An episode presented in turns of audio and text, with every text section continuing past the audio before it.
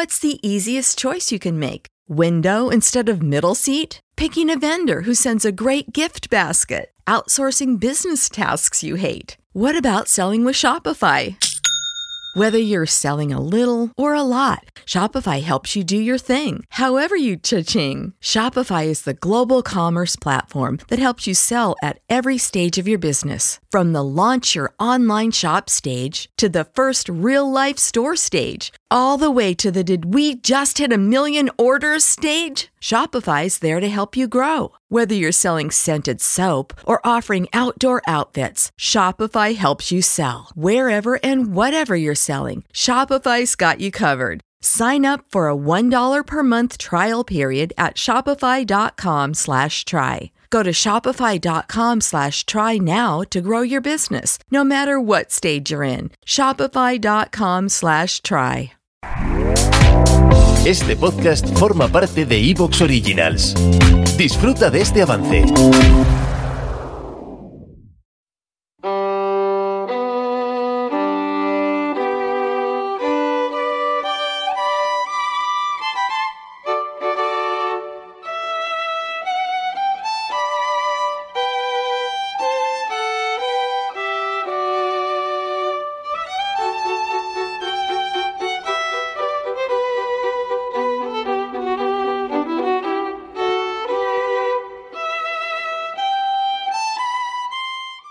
Hola a todos los amigos de Filosofía Apuntes, ¿cómo están? Estamos a 29 de septiembre del año 2021 con este texto em, fascinante que es Ética, Conócete a ti mismo de Pedro Abelardo. Y se les hace conocida esta frase, Conócete a ti mismo. En efecto, en la frase que Sócrates utiliza en, en la obra Apología de Sócrates en de Platón. De Platón. ¿Y qué nos quiere decir Pedro Abelardo con el título de este libro?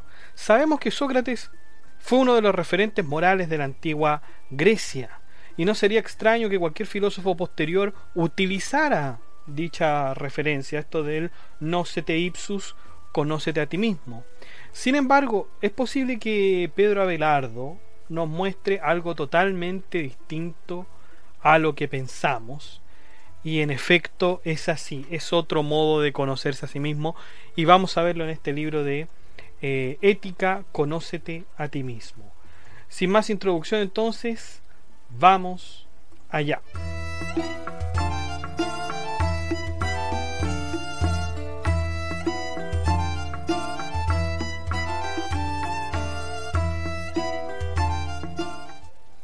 Bueno, el capítulo comienza con los vicios y las costumbres.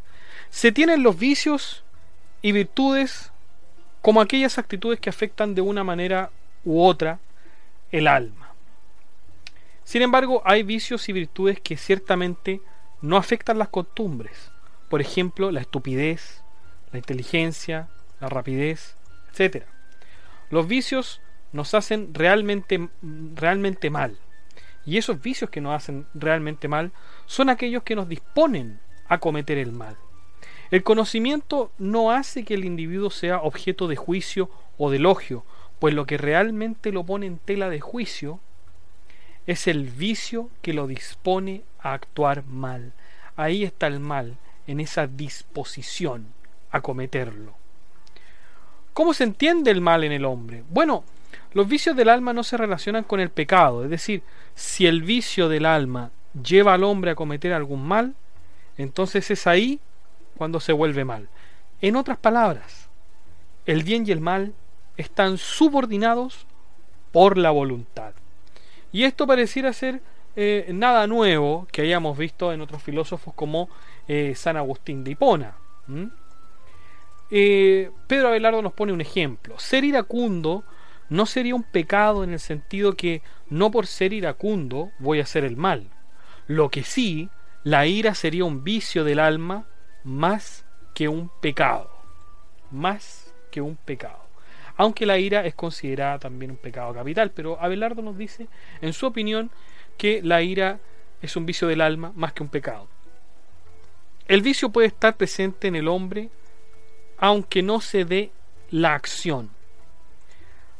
Y estos están ahí, están ahí para que el hombre luche contra ellos por medio de qué? Por medio del mérito.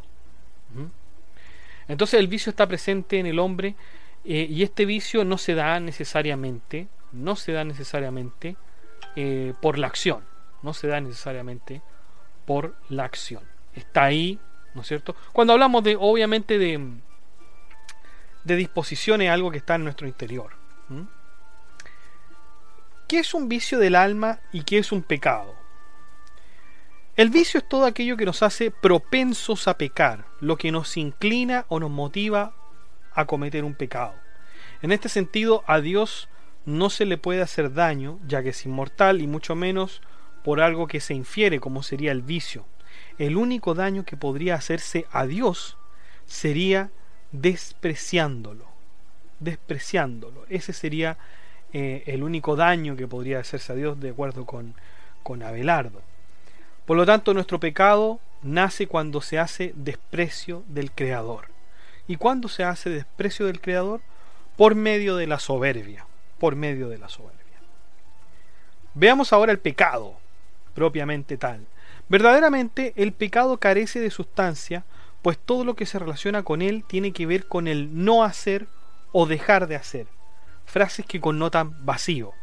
No obstante, no por esto el pecado es un no ser, porque al pecado lo apoya una voluntad. Pero naturalmente la virtud se relaciona con el ser y el pecado con el no ser. Se relaciona con el no ser el pecado. No es que sea un no ser, sino que se relaciona, para dejarlo claro. Por otro lado, es posible que el hombre pueda pecar sin tener la intención de hacerlo. En ese caso, de manera interna, el hombre no tendría culpabilidad sobre aquello que realizó pero no estimó. Así una cosa es la acción y otra cosa es el consentimiento de aquella acción. Abelardo expone el ejemplo de un amo y su criado, donde el amo lo persigue con una espada para matarlo. En el acto, el criado saca otra espada y mata a su amo. ¿Podemos hablar de una mala voluntad si el criado estaba defendiendo su vida? Ahora, el criado ha cometido un delito y por eso debe pagar. Por eso debe pagar. ¿Será aún mejor que el criado escape de la muerte que le daría que le quería dar su amo? Como dicen las escrituras en el Mateo 26:52, el que mata a espada a espada morirá.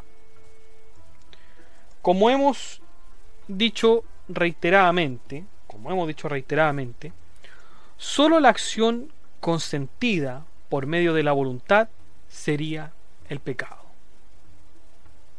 Delectación carnal. Se dice que la delectación carnal es un pecado, pues el hombre es pecador desde un principio, como sostiene el cristianismo. Tiene la mancha del pecado. Y la mancha del pecado de Adán. Y esta nos hace cargar con una pena pero no con una culpa. No con una culpa. No habría culpa en desear a la mujer con la que uno es casado, ya que su, es un consentimiento entre los dos el fornicar si lo quisiesen. El mismo apóstol dice, volver a estar juntos. Lo que digo es una concesión, no un mandato. ¿Y qué quiere decir? El apóstol quiere decir que la pareja vuelva a estar junta y cuando dice concesión quiere decir a que pueden volver a una vida más relajada, es decir, tienen permiso para fornicar si lo desean. Sin embargo, podría pensarse lo contrario cuando en la, cuando en la Biblia se dice en el Deuteronomio 5:17, todo el que mira a una, a una mujer, todo el que mira a una mujer, ya cometió adulterio con ella en su corazón. Lo que quiere decir realmente es que si el hombre pasa del deseo al acto del adulterio, entonces sí es condenado al pecado. Lo que se condena es el consentimiento, no el pensamiento de querer a dicha mujer, que de hecho es algo que está en el hombre, ya que éste lleva la mancha del pecado. En otras palabras, la culpa, o más bien carga, del pecado, hace que el hombre piense en fornicar con una mujer, pero su consentimiento es otra cosas. No es lo mismo eh, pensar que consentir, dice Abelardo. De acuerdo con Abelardo, la culpa del pecado no se puede prohibir porque es connatural al ser humano. Todos los mandamientos, como no robarás, no matarás, no son más que las prohibiciones del consentimiento de robar y de matar. No del pensamiento de esto, sino que del consentimiento. Y alejándose un poco del lado religioso, Abelardo nos dice que la simple orden de no hagas esto, no hagas aquello, en realidad es lo mismo que decir no consientas en hacer esto, no consientas en hacer aquello. Dios no juzga lo que se hace, sino más bien la intención con la que se hace. Sin embargo, podría decirse, cuando se hace el mal, ¿es que Dios quiere que se haga el mal? La respuesta es no, pues Dios siempre quiere que se hagan las cosas que tiendan al bien, prohibiendo lo que se hace o permitiendo lo que no se hace, pero siempre para un bien justo. Resumamos los puntos. En primer lugar, pecar es consentimiento de una mala acción. Segundo punto, llevar a cabo el pecado es determinar una acción concreta. Tercer punto, el pecado se formaliza de tres maneras. Sugestión, tentación, delectación y ¿Te está gustando lo que escuchas? Este podcast forma parte de Evox Originals y puedes escucharlo completo y gratis desde la aplicación de Evox.